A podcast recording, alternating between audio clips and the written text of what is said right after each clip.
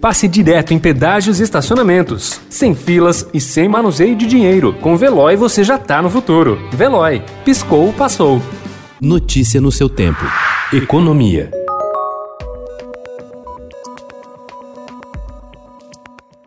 Na última sessão do ano, a votação da proposta de emenda constitucional, que aumenta o repasse de verbas federais para os prefeitos via Fundo de Participação dos Municípios, se transformou em instrumento de manobra para medir as forças das eleições para o comando da Câmara. Inclusão da PEC chegou a ser classificada por integrantes do governo como uma pauta-bomba, mas depois governistas apoiaram a medida que nem foi votada.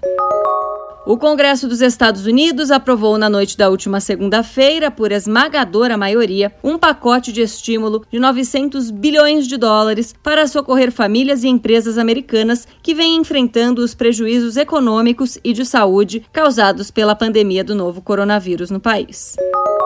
O déficit habitacional é uma das faces mais aparentes da desigualdade, como vem mostrando o Estadão na série de reportagens que abordam como a pandemia do novo coronavírus mudou a relação do brasileiro com a moradia. Autor do livro A Casa do Brasil, publicado pela Top Books, o antropólogo baiano Antônio Risério afirma que as desigualdades se manifestam em cada centímetro do chão. Em sua obra, ele escreveu sobre a jornada dos brasileiros por senzalas, cabeças de porco, como os cortiços eram chamados no começo da República, conjuntos residenciais modernistas e moradias sem reboco nos morros das grandes cidades. Segundo o antropólogo, a casa é o lugar da pessoa no mundo, e é nela que a desigualdade assume contornos ainda mais dramáticos. Notícia no seu tempo. Pegando a estrada ou só indo no shopping? Com o Veloy você já está no futuro e passa direto em pedágios e estacionamentos, sem filas, sem contato e sem manusear dinheiro. Aproveite 12 mensalidades grátis e peça já o seu adesivo em veloy.com.br.